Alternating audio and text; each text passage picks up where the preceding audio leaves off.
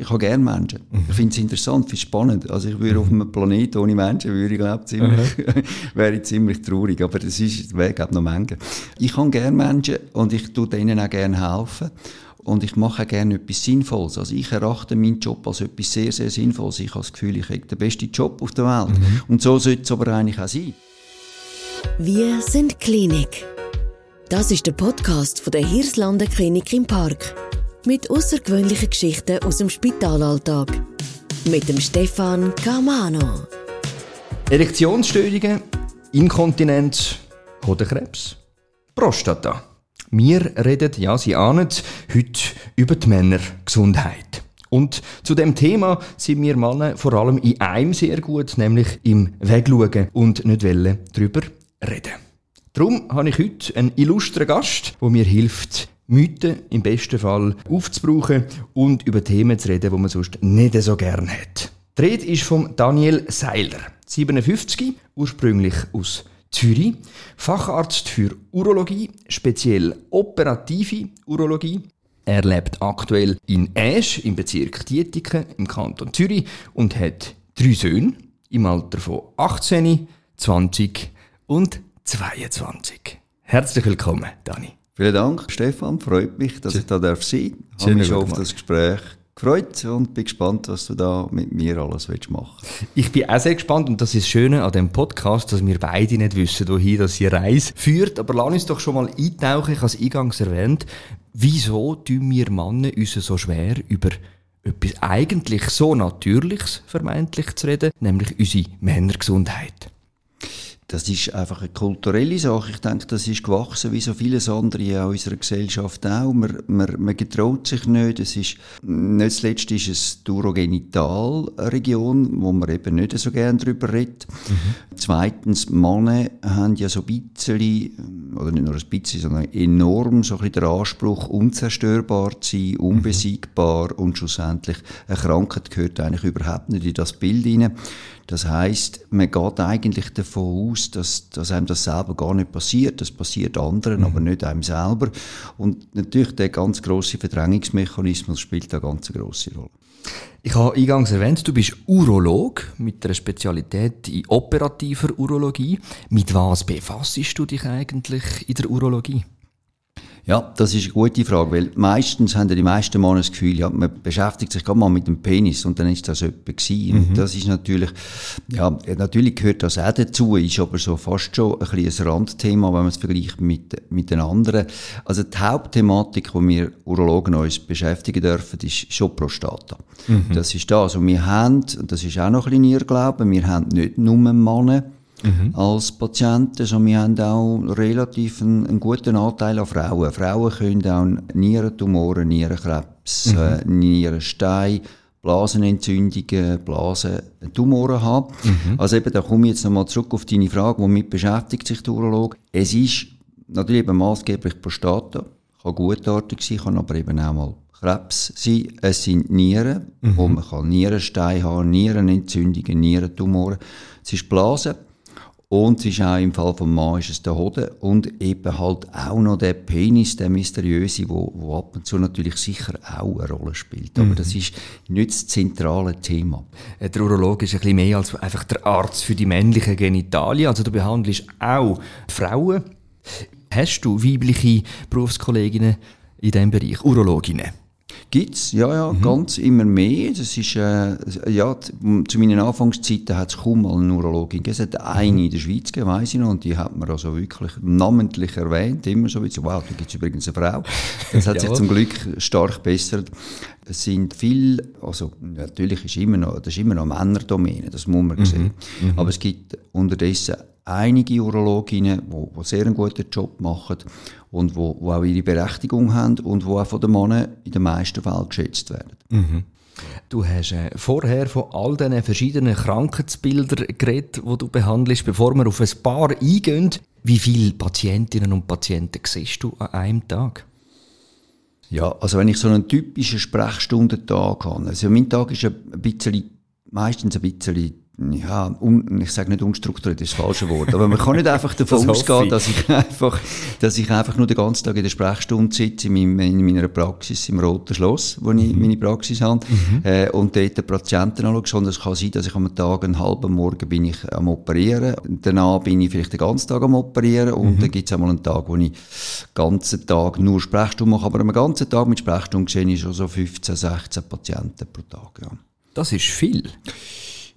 Ja, das ist ja so, in einem 8-Stunden-Tag ist das alle halbe Stunde ein Patient. Das dunkelt mich jetzt ein vernünftiger Rhythmus, so dass ich auch wirklich noch Zeit habe für den einzelnen Patient, kann mit dem reden, nicht nur über seine medizinischen Probleme, sondern ein bisschen eine, eine private, vielleicht auch ein bisschen auf seine sonstige Situation können einzugehen, weil das ist mir auch sehr wichtig. Ja. Eben die, wir reden nachher sicher noch darüber, über das Vertrauensverhältnis, gerade in, in so intime, zum Teil mit Schamgefühl behafteten Themen. Lass uns über ein Krankheitsbild, das uns Männer vor allem, wenn es um Krebs geht, betrifft, nämlich die häufigste Krebserkrankung bei Männern, nämlich der sogenannte Prostatakrebs oder medizinisch Prostatakarzinom. Was ist eigentlich genau die Prostata und was macht die? Das, das ist eine gute Frage, weil das wissen sehr, sehr viele Männer nicht. Sie wissen weder, was macht die Prostata, noch was, was ist das genau, wo liegt sie. Also ganz klar, sie liegt unterhalb von der Blase. Sie bildet einen Teil von der Harnröhre. Das nennt die prostatische Harnröhre. Und das erklärt auch, warum das Prostata uns Männer fast immer, egal, ähm, ja, ab einem gewissen Alter, macht die uns Probleme. Äh, und zwar deshalb, weil der prostatische Harnröhrenanteil, der wächst. Und irgendwann drückt das zu, das wird immer enger, der Abfluss wird immer enger. Ich vergleiche das immer ein bisschen mit Sanitär. Das Waschbecken, das wäre dann Blasen. Und äh, die Harnröhre entspricht dem Abfluss von der Röhre. Und in dieser Röhre hat es ein Segment, das einfach immer enger wird. Und irgendwann einmal mag das Waschbecken sich nicht mehr entleeren. Und dann kommt es zu den typischen Prostata-Problemen. Das ist jetzt aber nicht Prostatakrebs, sondern das ist die gutartige Veränderung, wo man halt mit der Zeit als Mann nicht mehr so gut kann Wasser lösen und ein bisschen häufiger muss gehen und, und, und, und, und. Und aber eben, was die, die Prostata auch kann machen die kann eben bösartig entarten. Eigentlich ist Prostata ihre Funktion, es ist ein Fortpflanzungsorgan. Es ist eine Drüse. Eine Drüse, die dazu da ist, ein Samensekret zu bilden. Also konkret die Samenflüssigkeit, die bei der Ejakulation ausgeworfen wird, das ist zu 99 Prozent ist das von der Prostata. 1 Prozent kommt noch aus den Spermien, aus der Hoden. Und die, die Prostata, die wächst im Alter und kann eben auch im Alter, das ist aber wirklich im Alter, ein junger Mann kommt kein Prostatakrebs über. Man redet da, wenn es ganz, ganz früh ist, ab 40. Ja. Dort empfehlen wir übrigens auch langsam anfangen zu schauen, wenn man in der Familie irgendeine Belastung hat. Sonst ist es eigentlich die Empfehlung so ab 45, 50, dass man mal schaut. Also berechtigterweise, ich lese immer wieder, dass Prostatakrebs in dem Fall äh, eine Alterskrankheit ist. Kannst du das so bestätigen? Sind vor allem, äh, was sagt man da, ab 50 oder ist man ab 70 vor allem gefährdet? Also der Gipfel von der, von der Erkrankung ist schon im Alterssegment 60 plus. Das kann man schon sagen. Zwischen 60 und 80 passiert das am häufigsten, rein statistisch. Aber natürlich, wir, wir predigen ja als Urologen immer, dass man eine Früherkennung soll machen soll. Also man will es nicht als 60-Jährigen erkennen, weil häufig ist es dann je nachdem schon zu spät, weil anfangen bilden sich die Krebs oder der Krebs häufig eben im Alter von 45, 50. Also dort, wenn wir es entdecken, in einem ganz frühen Stadium, weil dann können wir es auch heilen. Ja. Umgekehrt, wenn wir es halt mit 60 oder 70 in einem fortgeschrittenen Stadium entdecken, das also schon ein paar Jahre existent ist, das Problem, haben wir je nachdem verloren. In der Schweiz, ich habe das nachgeschaut, sind im Jahr rund 7100 Männer betroffen von Prostatakrebs. Das sind plus minus zum Zusammenbrechen von 100 Männern etwa vier, die Prostatakrebs haben. Und wichtig ist, wie du sagst, dass man es eben entdeckt, die vier, dass man es relativ wie bei allen Krebsarten möglichst früh entdeckt. Was sind dann eigentlich Ursachen und Risikofaktoren bei Prostatakrebs? Also ist immer noch nicht ganz klar, warum das gewisse Männer Prostatakrebs bekommen, andere nicht. Aber es gibt so ganz klare Facts, was, was als Risikokonstellation könnte gelten. Das eine ist Matrassenzugehörigkeit. Man Okay. weiß also, dass ein schwarzafrikanischer Mann hat eher ein Risiko, einen Prostatakrebs bekommen, wie einen weißen Mann oder mhm. einen Kaukasier, wie man es nennt. Oder eben dann halt Asiaten. Also da gibt es klare Abgrenzungen. Und das mhm. ist nicht irgendeine rassistische Sache, sondern es ist effektiv klar evidenzbasierte statistische Aussage. Dann natürlich eben gibt es Risikofaktor Familie. Es mhm. gibt Familien, wo innerhalb von der männlichen Linie äh, fast alle Prostatakrebs bekommen. Das ist, ist eine genetische Komponente. Mhm. Und dann sagt man, und das ist jetzt aber schon wieder so ein bisschen, das steht dann auf dünnem Eis, äh, Konsum, höherer Konsum von rotem Fleisch zum Beispiel könnte dazu beitragen, eventuell auch Übergewicht, ist nicht ganz klar beleidigt. Mhm. So Sachen könnten dazu führen. Kann man grundsätzlich, würdest du sagen, du als sehr sportaffine, ich rede mhm. nachher noch geschwind drüber, mhm.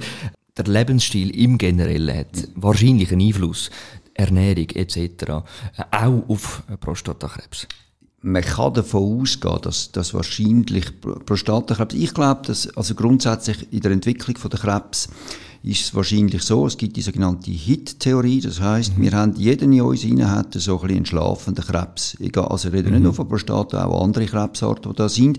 Und Dort braucht es aber wie jemand, der den Knopf drückt, dass der Krebs anfängt sich zu entwickeln. Mhm. Und wir kennen die Knöpfe halt leider nicht, respektive wir wissen nicht, was führt zum, zum mhm. Ausbruch von diesen Erkrankungen. Und ich meinte schon, dass grundsätzlich halt einfach ein, ein gesunder, vernünftiger, wir reden nicht von einem klösterlichen Lebensstil, dazu führt, dass man halt eher weniger die Knöpfe drückt. Umgekehrt, ein Raucher zum Beispiel, das ist ein typisches Beispiel, wo halt einfach ein, ein Lungenkrebs, wo in sich hineintreibt halt, eben mhm. das Gen, dass er wahrscheinlich Lungenkrebs bekommt, der drückt den Knopf mit höherer Wahrscheinlichkeit. Und dann gibt es natürlich eben die, die es eben ja, die Glücklichen, die rauchen wie Bürstenbinder und am Schluss des Tages immer noch keine Lungenkrebs bekommen, die werden dann gerne als Beispiel genommen. Ja, ich kenne auch einen, der, weiss wie, mhm. 50 Jahre lang geraucht hat, keine Lungenkrebs bekommen.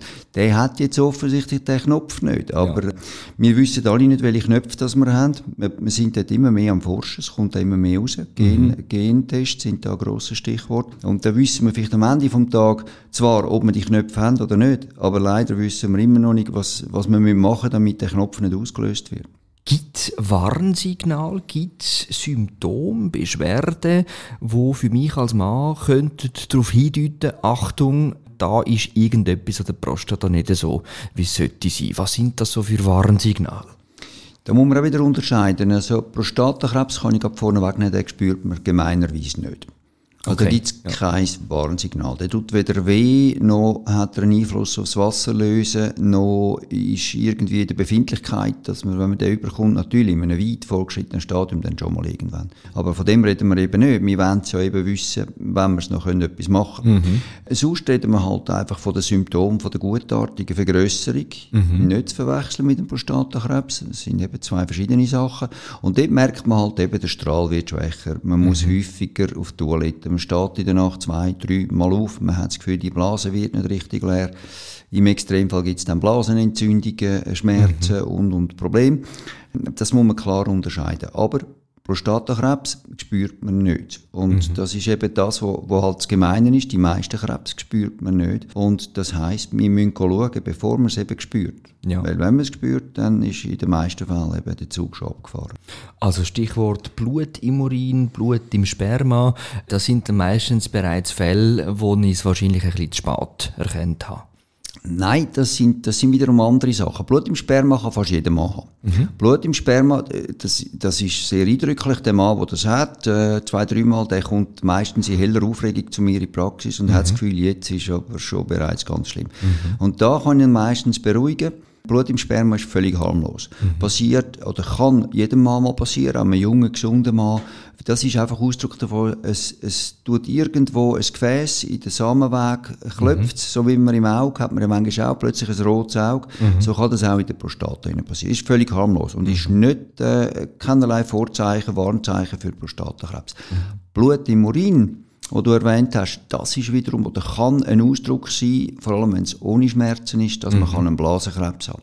Mhm. Auch ein typischer Raucherkrebs übrigens. Ja. Ähm, und, und dort sollte man sicher als Warnzeichen, Blut im Urin sollte man abklären. Ich bin heute so dankbar. Ich nutze die Gunst der Stunde und stelle natürlich am Urolog, am Renommierten, all die Fragen, die mich immer schon umtrieben haben. Ich habe in ein paar Artikeln gelesen, dass Rückenschmerzen, ja, ja, Sie hören richtig, Rückenschmerzen durchaus eine Verbindung könnten haben mit einem sogenannten Prostatakarzinom. Ist das so? Ja, das ist natürlich eben, da sind wir wieder an dem einem traurigen Kapitel, wo, wo ich halt auch gehört zu meinem Job, wo ich dann manchmal auch muss einem Patienten als Erstdiagnose übermitteln Leider ist der Prostatakrebs, ja, er ist da, aber leider in einem Stadium, wo er bereits schon massiv gestreut hat. Und der Prostatakrebs, wenn er streut, also sogenannte Metastase macht, Ableger, geht er eben auch sehr gerne in die Knochen. Mhm. Und häufig ist das sogenannte Stammskelett, also das ist der Rücken, unter mhm. anderem die Wirbelsäule. Und wenn er dort äh, die, die Metastase macht, die Ableger, also so Nester, wo er sich dann weiter ausbreitet, dann tut er weh und dann mhm. kann er Schmerzen auslösen. Das ist halt leider aber dann das Stadium, wo man den Mann nur noch kann, so, man nennt das eine palliative Therapie mhm. bieten. Das heißt, mhm. man kann sie nicht mehr heilen, man kann ihnen einfach versuchen, den Weg noch einigermaßen anständig gestalten, den mhm. ganzen Prozess noch ein bisschen rauszögern, aber eine Heilung ist dann leider nicht mehr möglich dann ist es eigentlich schon zu spät. Und wie du vorher sehr eindrücklich erwähnt hast, meistens bleibt Prostatakrebs sehr, sehr, sehr, sehr lang unbemerkt. Darum umso wichtiger die Früherkennung, die Vorsorge. Und da kann ich jetzt ein paar Beispiele aus meinem privaten Umfeld erzählen. Im Vorfeld an den Podcast habe ich sie gefragt, Vorsorgeuntersuch. Da zucken die meisten so ein bisschen zusammen und sagen, oh Stefan, schmerzhaft, unangenehm. Ist das ein Mythos? Wieso haben wir so viel Vorbehalt bei dieser Prostata-Vorsorgeuntersuchung?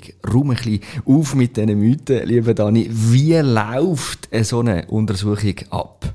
Kann ich wirklich sagen, und zwar aus, aus mehreren Zitaten von Patienten, ja. und nicht von mir, ich meine, ich bin ja nicht neutral, ist ja logisch, mhm. äh, aber ich kann wirklich bestätigen, dass die meisten Männer, selbst die, die bekommen mit ganz grossen Augen, mit Angstschweiß auf der Stirn und womöglich schon fast wieder Türen in der Hand haben zum Rausrennen, äh, selbst die mir bestätigen am Schluss, ja, habe ich jetzt eigentlich total anders äh, mir vorgestellt. Mhm. So ein Untersuch läuft wirklich sehr harmlos ab. Ein grosser mhm. Teil davon ist mal das Gespräch, wo ich mal überhaupt äh, so ein bisschen die ganze Geschichte vom Patienten erfasse.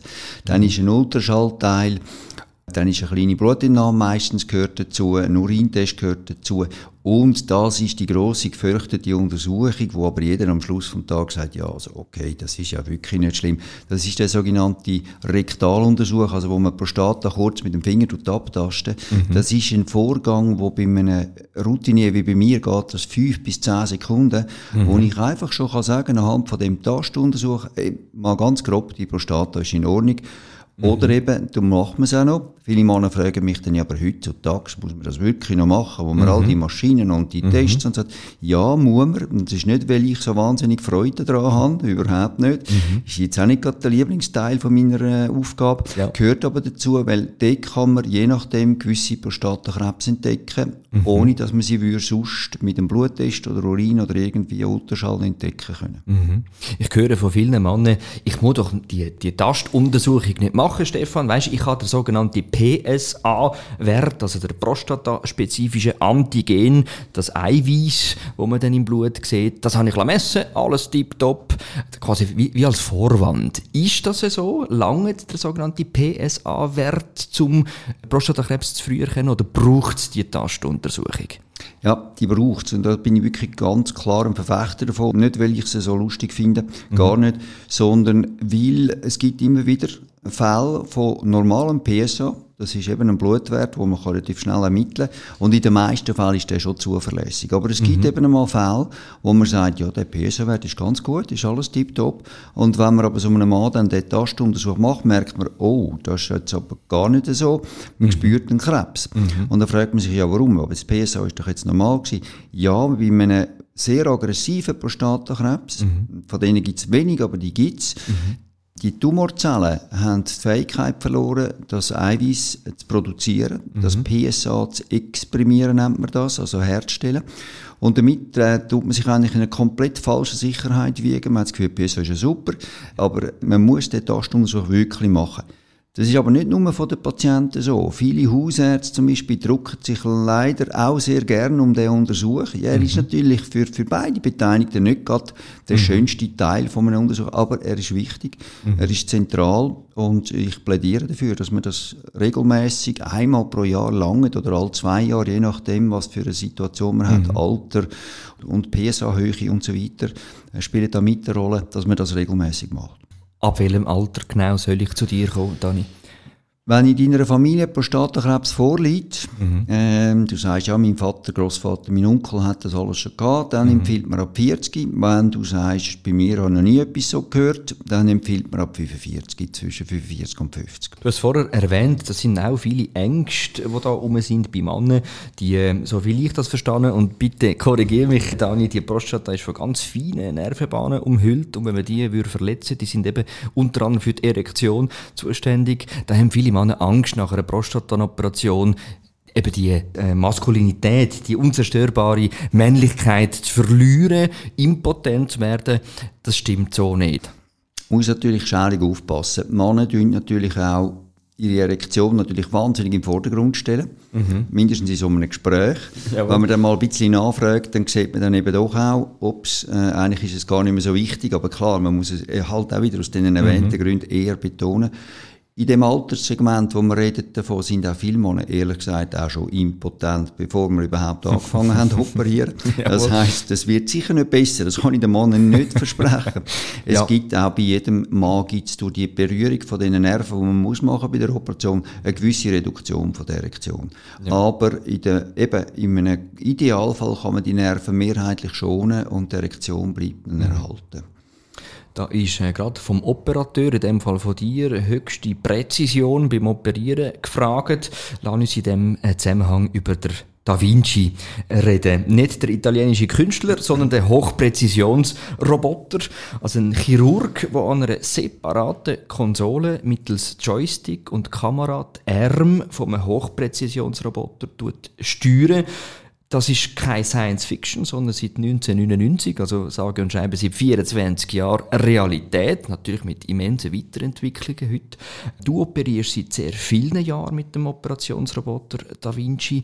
Was sind für mich als Patient die Vorteile vom Einsatz von so einem Roboter? Also es gibt ganz klare Vorteile, aber da möchte ich vielleicht einen ganz kleinen Einschub machen. Mhm. Am Schluss des Tages, das sage ich auch meinen Patienten, wenn sie mich fragen, ja, was ist jetzt mein Vorteil, dann sage ich, es ist nicht eigentlich der Roboter, es ist mhm. der gute Operateur. Mhm. Und ein, äh, ich vergleiche es halt manchmal mit einem Auto. Ein, mhm. ein super äh, Pilot an einem vernünftigen Rennauto mhm. fährt wahrscheinlich ein besseres Rennen wie ein Fahrschüler in einem Ferrari. Also es ist allein nicht nur eine Methode, die bestimmt, wie gut mhm. das etwas wird, sondern es ist primär halt der, der es macht. Mhm. Sprich, die Erfahrung und natürlich auch die Sorgfalt und die Mitentwicklung und alles vom Operateur spielen viel größere Rolle. Aber gehen wir mal davon aus, wir haben einen erfahrenen, guten mhm. Operateur am Da Vinci, dann hat der Patient viel weniger Blutverlust. Das ist mhm. eigentlich das, was am evidentesten ist im mhm. Vergleich zu der offenen Methode. Hat auch die kleineren Wundflächen weniger Schmerzen schlussendlich und ist in den meisten Fällen auch viel schneller wieder auf der Beine. Mhm. Äh, auch die Kontinenzerreichung ist, geht in den meisten Fällen eher ein bisschen schneller. Mhm. Ist aber natürlich ein umstrittenes Feld. Also mhm. wir Urologen haben uns da, ich bin ja schon seit 22 Jahren Da Vinci-Chirurg mhm. und haben wir am Anfang müssen schaurig gegen einen Gegenwind wehren. Das mhm. sind äh, von, vor allem von den älteren Urologen ist natürlich da sind böse Widerstände gekommen. Das mhm. brauchen wir nicht. Wir können operieren, ohne dass wir da weiss was haben.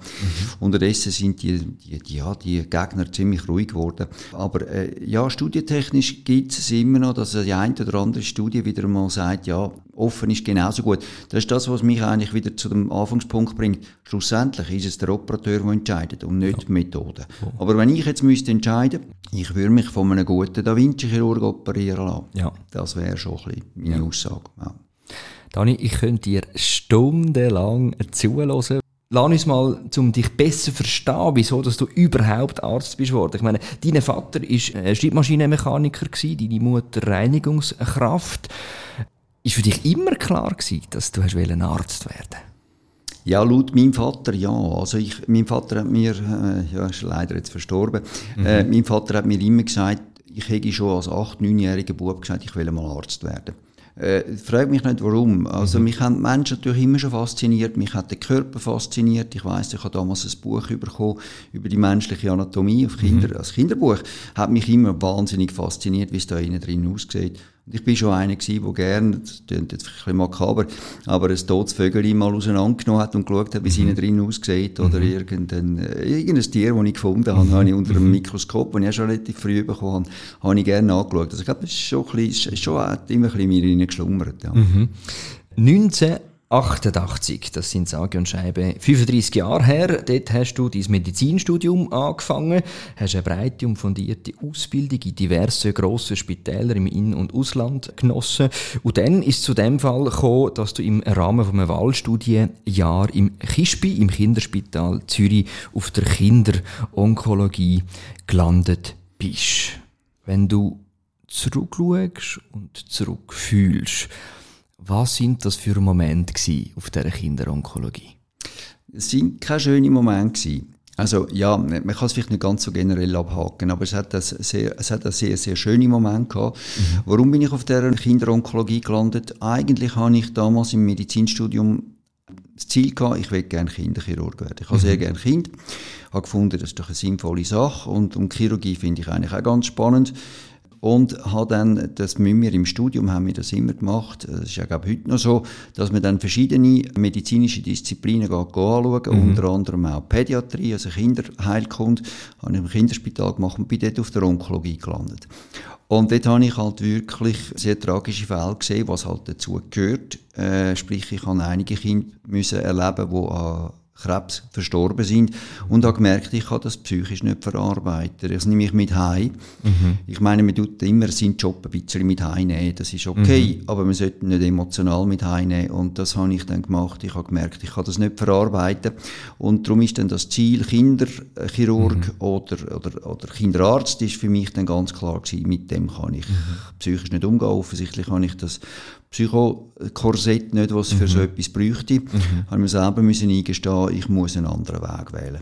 Also die, der Tod, die Endlichkeit von Kind, wo der sehr nachgegangen ist, der Umgang grundsätzlich mit dem Tod, bei allem medizinischen Fortschritt bist du natürlich auch als Arzt heute immer wieder damit konfrontiert, dass es nicht mehr weitergeht, dass, dass wir endlich sind. Wie gehst du heute mit dem Tod um? Gibt zwei Unterschiede. Ich, kann, ich persönlich meinte, ich hätte einen relativ guten Weg gefunden, weil ich mich halt auch viel mit dem Thema müssen, dürfen, sollen beschäftigen. Für mich selber habe ich eine klare Vorstellung. Für mich ist der Tod grundsätzlich nichts Schlimmes. In dem Sinn, äh, neben dem, dass es eh klar ist, dass uns irgendwann jeder von uns das trifft. Mhm. Und dann gibt es die andere, äh, bei uns in unserer Gesellschaft, kulturelle Situation, wo ich immer noch dann eher Mühe haben damit. Mhm. Äh, viele von uns gehen mit dem Thema sehr tabuisierend um. Noch viel tabuisierender wie der Mann mit seiner Gesundheit. Mhm. Das heißt, jeder will es eigentlich nicht wahrhaben, dass am Schluss des Tages irgendwann einmal das Schild tot aufleuchtet, sondern viele schieben das weit, weit von sich weg. Und ich erlebe es halt immer wieder im, im täglichen Leben mit der Urologie auch. Eben, dort geht es ja auch um, um mhm. Tod. Nicht zuletzt mhm. eben auch mit den Krebssorten, aber halt auch mit dem natürlichen Tod, der irgendwann mal kommt, merke ich, wie vor allem die Angehörigen unheimlich schlecht können damit umgehen, mhm. sehr unvorbereitet dastehen. Ich mhm. staune darüber, dass man bei einem 90-jährigen Mann oder Frau auch, kann komplett erstaunt sein, dass jetzt die Mami oder der Papi äh, mhm. am Sterben ist. So im Sinne, das kann doch nicht sein. Mhm. Ich verstehe es emotional total, aber manchmal rational nicht so. Mhm. Und ich glaube, ja, es ist ein, ein Kritikpunkt für mich oder von mir, unserer Gesellschaft. Wir mhm. tun das Thema zu wenig bearbeiten, wir gehen sehr schlecht damit um. Mhm. Selbst in einer ich sage jetzt mal, christlichen Gesellschaft, wo mhm. man eigentlich denkt, man sollte sich mit dem ja dann auch im Rahmen von dem ein bisschen beschäftigen, mhm. wird das Thema sehr, sehr schlecht behandelt aus meiner Sicht. Spannende Sichtweise. Da hilft vor allem wahrscheinlich eins, etwas, was wir heute da machen in dem Podcast, darüber reden, informieren, sich eben im besten Fall sogar vorbereiten. Dani, es gibt so viel faszinierende Fachbereiche in der Medizin. Es gibt die Herzchirurgie, es gibt die Hirnchirurgie. Wieso, bitte erklär mir das, wird man Urolog? Ja, das ist, das ist ein Prozess. Das tut sich mit der Zeit so ein bisschen herausstellen. Und das ist bei mir jetzt so ein bisschen, äh, nicht zuletzt ein Prozess von Ausschlusskriterien gewesen. Mhm. Ich habe gewusst, irgendwann Chirurgie wird sein. Obwohl mein Vater mir immer gesagt hat, ich habe zwei linke Hände, aber das ist ja, Väter sehen manchmal Kinder ein bisschen falsch, würde ich jetzt mal in meinem Fall sagen. Mhm. Ich bin auf jeden Fall ursprünglich mal zum, zu der Chirurgie gekommen und habe damals meinem Chef gesagt, ich werde nicht Chirurg. Wenn mein Vater mhm. gesagt ich habe zwei linke Hände, dann hat er dann mich kurz mal ein bisschen geschüttelt und gesagt, komm jetzt, da musst jetzt aber einfach aufhören mit so alten Zöpfen, schneide die ab und dann, mhm. äh, ja. Anyway, und dann gibt's halt schon Kriterien, wo ich eben, zum Beispiel das mit dem Kind, habe ich gewusst, okay, das mit, den, mit dem Tod von Kind kann ich mhm. nicht umgehen. Also ist das Thema schon mal weg gewesen. Mhm. Dann gibt's ja zum Beispiel noch Gynäkologie. Aber Gynäkologie, ich hoffe, ich treffe jetzt Gynäkologen nicht, äh, die haben halt wirklich äh, ausschließlich mit Frauen zu tun. Ich, ja. ich habe gerne Frauen, also nicht falsch verstehen, aber, aber im täglichen Umgang nur mit Frauen, mhm. da habe ich gewusst, das ist jetzt auch nicht so meine Welt. Ich mhm. möchte gerne gemischtes Patientengut haben. Mhm. Äh, die allgemeine Chirurgie hat mich zwar auch fasziniert, mhm. aber äh, ich habe gewusst, dass ja damals zu meiner Zeit ist das so ein, ein uferloses Thema gewesen. Man mhm. hat nicht recht gewusst, wo die Chirurgie hingeht. Mhm. Und die Urologie, ich habe in, äh, dort, wo ich angefangen habe, Chirurgie machen, in Horgen, hat es einen guten Urolog gehabt, der mich ab und zu ein bisschen unter seine Flügel genommen hat und hat mir mhm. ab und zu ein bisschen etwas gezeigt, ein bisschen etwas machen lassen. Mhm. Das hat mich fasziniert. Ja. Irgendwann mal packt, zum Glück packt, packt ja. für alle, ja. die davon profitieren, von deinem Wissen und von deiner Leidenschaft heute. Du hast dann eben verschiedene berufliche Stationen gehabt, unter anderem in den Kantonsspitälern Aarau und Luzern, bist dann am Universitätsspital Zürich, am USZ gewesen, und dann im März 2005 zum Kantonsspital Aarau wieder Retour, hast dort äh, während acht Jahren eine steile Karriere, wie ich finde, äh, den Tag gelegt, als Oberarzt, als leitender Arzt und zuletzt als stellvertretender Chefarzt. Und hättest dann die Möglichkeit gehabt, der lang ersehnte, für viele Berufskolleginnen und Berufskollegen von dir, der lang ersehnte Posten können Einsatz nehmen, nämlich als Chefarzt. Und was macht der Dani? Eben genau nicht das, sondern er geht weg und macht sich selbstständig. Wieso? Naja, man muss das, man tut das ein bisschen glorifizieren. Und da habe ich mir selber müssen eingestehen, was ist jetzt eigentlich, um was geht es jetzt? Äh, mhm. Geht es jetzt eigentlich wirklich darum, dass ich am Schluss vom Tag auf meinem Schild steht Chefarzt? Mhm. Oder geht es wirklich darum, dass ich mich meinen Job machen kann? Und ich habe einfach gemerkt, je weiter dass man raufgeht in dieser Karriereleiter von dieser Medizin, umso weiter entfernt man sich von der Medizin. Mhm. Sprich, man hat immer weniger mit Patienten zu tun, man operiert selber immer weniger. Mhm. Man ist eigentlich am Schluss vom Tag ein Administrator, ein Koordinator und das habe ich nicht wollen, weil mhm. das, was mich ja fasziniert, ist der Umgang mit den Patienten, ist, sind die Operationen, ist, ist das mhm. Daily Business, wo man hat als Urolog. Mhm. Und ich bin nicht, sonst hätte ich ja gerade so gut können irgendeine Wirtschaftsausbildung machen oder, mhm. oder das KV machen. Ich wollte das nicht schlecht machen, überhaupt nicht. Aber es ist halt jetzt einfach nicht das, was ich will. Und dann einfach gemerkt, je weiter dass man das Leiterli aufsteigt, umso so weniger ist das Medizin, umso mehr ist es eben das. Und darum habe ich dann irgendwann gesagt, komm, geht es jetzt darum, dass du dir da irgendwo einen Titel kannst anhängen mhm. oder geht es jetzt mehr darum, dass du dich kannst, äh, das machen, was deine Leidenschaft ist? Und das ist dann relativ schnell eine klare Sache gewesen. Mhm. Ich will meine Leidenschaft, meine Urologie weitermachen und zwar möglichst unkompliziert, ohne grosse administrative Hürden und Knüppel, die einem da in den Weg geschmissen werden. Mhm. Äh, und ich habe es nie bereut. Ja. Also ein bisschen weg, übrigens etwas, wo alle Gesundheitsinstitutionen, nicht nur im Kantonsspital Aarau der Fall ist, ein bisschen weg von dem Verwaltungsapparat, wieder ein bisschen mehr näher sein beim Patient. Du bist dann vom 2013 bis 2021 während acht Jahren selbstständiger Partnerarzt gsi, angeschlossen am Zentrum für Urologie in der Klinik Hirslande in Zürich. Und dann kommt es wieder zum Wendepunkt, nämlich im letzten Jahr 2022 dann ein weiterer Schritt, nämlich Selbstständigkeit, indem dass du deine eigene Praxis Urologie Rotes Schloss an, wenn ich muss zugeben, absolut idyllischer Lage gegründet hast, direkt neben dem Bürkliplatz in Zürich, für die, die es kennen, an der Seepromenade. Wieso ähm, nochmal die Gründung von deiner ganz eigenen Praxis und vor allem die wichtige Frage, wie profitiere ich als Patient vom Partnerarzt, vom selbstständigen Chirurg? Ich habe einfach gemerkt, ich bin, das ist wahrscheinlich auch so ein bisschen mein Naturell. Ich, ich bin immer so ein bisschen einer, der so ein bisschen Zyklen lebt. Ich mhm. muss irgendwann mal muss etwas Neues an. Mhm. Äh, man kann mich auch vielleicht ein bisschen unruhig und untriebig nennen. Ich habe dann irgendwann gemerkt, so, so praktisch und äh, einfach das eigentlich gewesen wäre in dieser Hirslanden, in dem Zentrum, im Gefüge von anderen Urologen. Mhm. Auf die andere Seite, man wird dann so ein bisschen lethargisch, man, wird, man mhm. schlaft ein bisschen, es, es kommt eine Routine rein und, und man hat dann nicht mehr so richtig den Spirit, den man eigentlich gerne hätte. Mhm. Und mein Spirit hat mich dann irgendwann einmal dazu getrieben, dass ich gefunden habe, doch, ich möchte noch mal etwas Neues machen.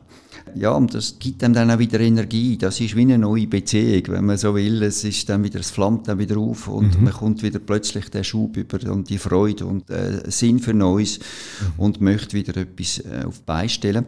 Das ist der Grund, warum dass ich die Praxis eröffnet habe. Und deine zweite Frage, was hat ein, ein Patient, wenn er zu mir kommt?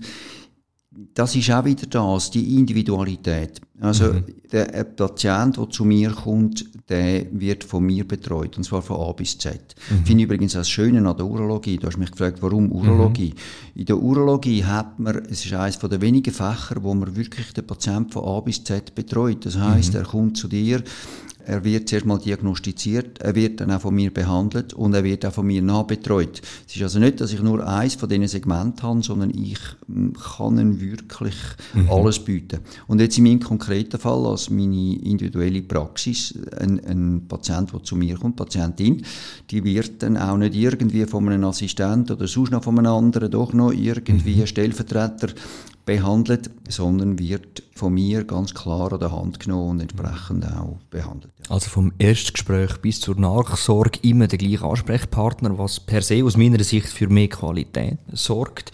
Das vorweg, du behandelst, das möchte ich noch erwähnen, alle Versicherungsklassen. Wie, wie schaffst du es gerade auch eben bei intim, äh, mit Schamgefühl behafteten Themen, ein Vertrauensverhältnis in 30 Minuten zu schaffen?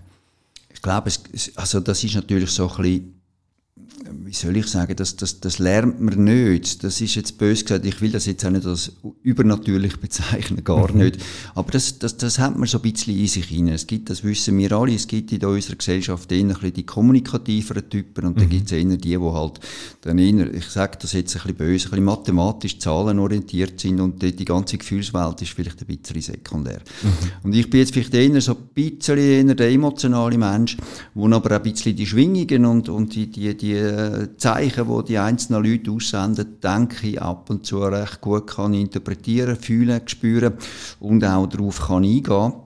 Und das macht es eben spannend, macht es interessant und das ist auch so ein bisschen wenn ich das jetzt würde abnennen, ist das ein bisschen sehr, sehr überheblich. Aber ich, ich glaube, ich habe ein gewisses Flair mhm. dafür, die einzelnen Individuen können gut zu lesen und mhm. entsprechend auch können abzuholen, mhm. so dass sich dann der Einzelne bei mir gut aufgehoben fühlt und eben am Schluss vom Tag die Vertrauensbasis kann mhm. entstehen. Was treibt dich an? Was ist dein Motor, Dani? Ich glaube, ich habe ein Helfersyndrom. Schön, das klingt gut. Ja, das klingt gut, ist aber auch nicht immer nur gut. Nein, ich, ich, ich tue wirklich gerne helfen. Ich glaube, das kann man so sagen. Das ist, der Motor ist wirklich, dass ich, dass ich am Schluss vom Tag Menschen, ich habe gerne Menschen. Mhm. Ich finde es interessant, finde es spannend. Also ich würde mhm. auf einem Planeten ohne Menschen, würde ich glaube ziemlich, mhm. wäre ich ziemlich traurig. Aber das ist, wäre glaube noch Menge. Ich habe gerne Menschen und ich tue denen auch gerne helfen. Und ich mache auch gerne etwas Sinnvolles. Also ich erachte meinen Job als etwas sehr, sehr Sinnvolles. Ich habe das Gefühl, ich habe den besten Job auf der Welt. Mhm. Und so sollte es aber eigentlich auch sein. Mhm. Wenn man kann und das Glück hat, das hat nicht jeder, dass man einen, Beruf darf machen, wo man wirklich liebt und gern macht und etwas Sinnvolles macht aus, aus Eigenbetrachtung. Das mhm. haben mich auch schon mal gefragt, wieso könnte sie Urolog sein? Das war meistens dann, wenn ich den, den Prostatagriff gemacht habe. ja. ist nachher die Frage, wie kann man Urolog werden? Aha, und natürlich, wenn man das Thema Urolog auf, auf den Prostatagriff zurück äh, reduziert, ja. dann ja. muss man sagen, ja, okay, wegen dem bin ich es nicht geworden. Aber um das Ganze rundum, die Vielfaltigkeit, die mein Beruf mit sich bringt, auch die verschiedenen, eben die verschiedenen Individuen, die verschiedenen Krankheitsbilder, die mhm. verschiedenen Operationen und, mhm. und, und, das macht es zum einem riesen Potpourri von ganz interessanten Sachen. Und ja, ich liebe meinen Job. Für mich ist es ein, ein Glücksfall, dass ich so etwas machen kann. Liebe Zuhörerinnen und Zuhörer, das können Sie jetzt halt nicht sehen im Podcast, aber ich sehe es, darum möchte ich es geschwind auf der Meta-Ebene erwähnen. Äh, die Augen von meinem Gegenüber, von Dani Seiler, glänzen und funkeln, wenn du über deinen Beruf redest. So schön, das so mitzuerleben. Zuletzt noch die Frage, fernab von dem Sprechstundenzimmer und dem Operationssaal, was ja gewissermaßen so ein bisschen dein ist, wo tankst du Kraft? Das ist wichtig. Ich glaube, das müsste jeder machen. Das ist meine Form von Prävention, wenn man so will. Mhm. Aber natürlich auch, es ist auch eine Leidenschaft. Meine andere Leidenschaft ist der Sport. Mhm. Neben meiner Frau und Familie. Der Sport ist für mich ganz klar ein Ventil. Mhm. Gleichzeitig aber auch eine Tankstelle für Energie. Ich mache sehr viel Sport. Ich bin jeden Tag zwei, drei Stunden, wo ich, wo ich Sport treibe. Mhm. Meistens halt am Morgen früh, halb fünf, wo ich aufstehe. Was ist Sport? Da ist Joggen, Velofahren und vor allem maßgeblich Rudern, mhm. was ich mache auf dem Zürichsee. Und natürlich ist das alles manchmal so ein bisschen ein kurzer Moment am Morgen früh, wenn der Wecker so um halb fünf läutet, äh, kurz mal ein bitterer Moment, wo man so ein bisschen, ja, zähneknirschend zum mhm. Bett aussteigt. Mhm. Aber, aber erstens lässt es meinen Alltag nicht zu, dass ich dann am Abend womöglich Sport mache, weil das mhm. geht meistens in die Hose, das klappt am Schluss vom Tag eh nie mag vielleicht auch irgendwann mal nicht mehr. Und am Morgen den Sport machen ist etwas Wunderschönes. Eben, es ist der kurze Moment vom aus dem Bett steigen, wo man mhm. sich auch muss überwinden muss. Nachher läuft und dann bin ich nachher auch, wenn ich dann am 7. Uhr anfange zu arbeiten, Viertel ab 7 was auch immer, äh, dann bin ich mhm. aufgedankt und weiss, jetzt kann, jetzt kann mir eigentlich nichts mehr passieren. Mhm. Der Tag ist gelaufen in ja. dem Sinn. Danke vielmals. Ich möchte dir ganz herzlich danken, dass du mit vielen Mythen aufgeräumt hast, dass du uns hast eintauchen in die Welt, die viel breiter ist von der Urologie, als man immer das Gefühl hat, nämlich die Reduktion auf die rein männlichen Genitalien. Ich habe wahnsinnig viel gelernt und möchte dir das Schlusswort geben, ausnahmsweise. Und zwar, viele Männer, die uns jetzt äh, zulassen, was ist deine Botschaft zum Thema Männergesundheit? Was möchtest du ihnen in die Welt noch raus mitgeben? Da fühle ich mich natürlich sehr geehrt, Stefan, dass ich da das Schlusswort habe und ich hoffe sehr, du nimmst es nicht übel, aber hast mir es ja den Ball zugespielt. Also, ich wollte ein bisschen Vergleich bringen. Wir Männer, oder für, für uns Männer, oder für die meisten unserer Gesellschaft ist es klar, dass wir unser Auto in den Service bringen weil nach einer gewissen Laufzeit braucht es halt einfach wieder irgendeine Auffrischung, braucht es eine Kontrolle, ob alles noch in Ordnung ist. Und genau so läuft es aber auch mit unserem Körper. Aber eine gewisse Laufzeit, aber einen gewissen Kilometerstand müssen wir einfach äh, mal schauen, ob noch alles in Ordnung ist. Heißt ja nicht, dass etwas muss kaputt sein, aber wenn es kaputt ist, müssen wir es rechtzeitig entdecken. Beim Auto ist es eine klare Selbstverständlichkeit. Man weiß ja, du, also wenn dann da irgendwann mal irgendwas Ventil verjagt oder irgendeinen Schlauch vertätscht, dann kann das ein bösen Schaden geben am Auto, also schauen wir doch rechtzeitig, damit es eben nicht passiert. Genauso appelliere ich an die Männer, schaut doch, in dem Fall jetzt speziell die Männer, schaut doch rechtzeitig, dass man eben kann den, den groben Schaden vermeiden, weil meistens ist es eine kleine Sache, einen kleinen Schaden aufzuheben, umgekehrt den gröberen Schaden können wir je nachdem nicht mehr beheben. Also kommen rechtzeitig schauen. Es ist auch wirklich nicht schlimm. Ich hoffe, ich konnte jetzt ein bisschen aufräumen mit dem. Es ist ja ein ganz schlimmer Untersuch.